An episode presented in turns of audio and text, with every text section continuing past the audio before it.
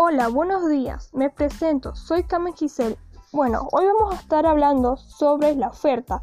Una oferta es una propuesta que se realiza con la promesa de ejecutar o dar algo bajo unas determinadas condiciones. ¿Cómo funciona la oferta? La oferta es la relación entre la cantidad de bienes ofrecidos por los productores y el precio de mercado actual. La ley de la oferta establece que, ante un aumento en el precio de un bien o servicio, la cantidad ofertada que exista en ellos va a ser mayor.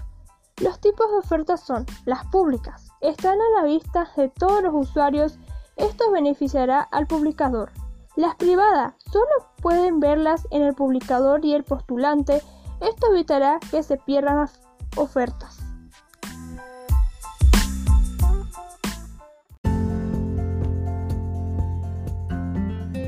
Hola, buenos días. Me presento. Soy Cami Giselle.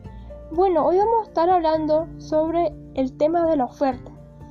La oferta es una propuesta que se realiza con la promesa de ejecutar o dar algo bajo determinadas condiciones. ¿Cómo funciona la oferta? La oferta es una relación entre la cantidad de bienes ofrecidos por los productores y el precio de mercado actual. La ley de la oferta establece que ante un aumento, el precio de bien o servicio, la cantidad ofertada que exista en ellos va a ser mayor. Tipos de oferta públicas. Estas están a la vista de todos los usuarios.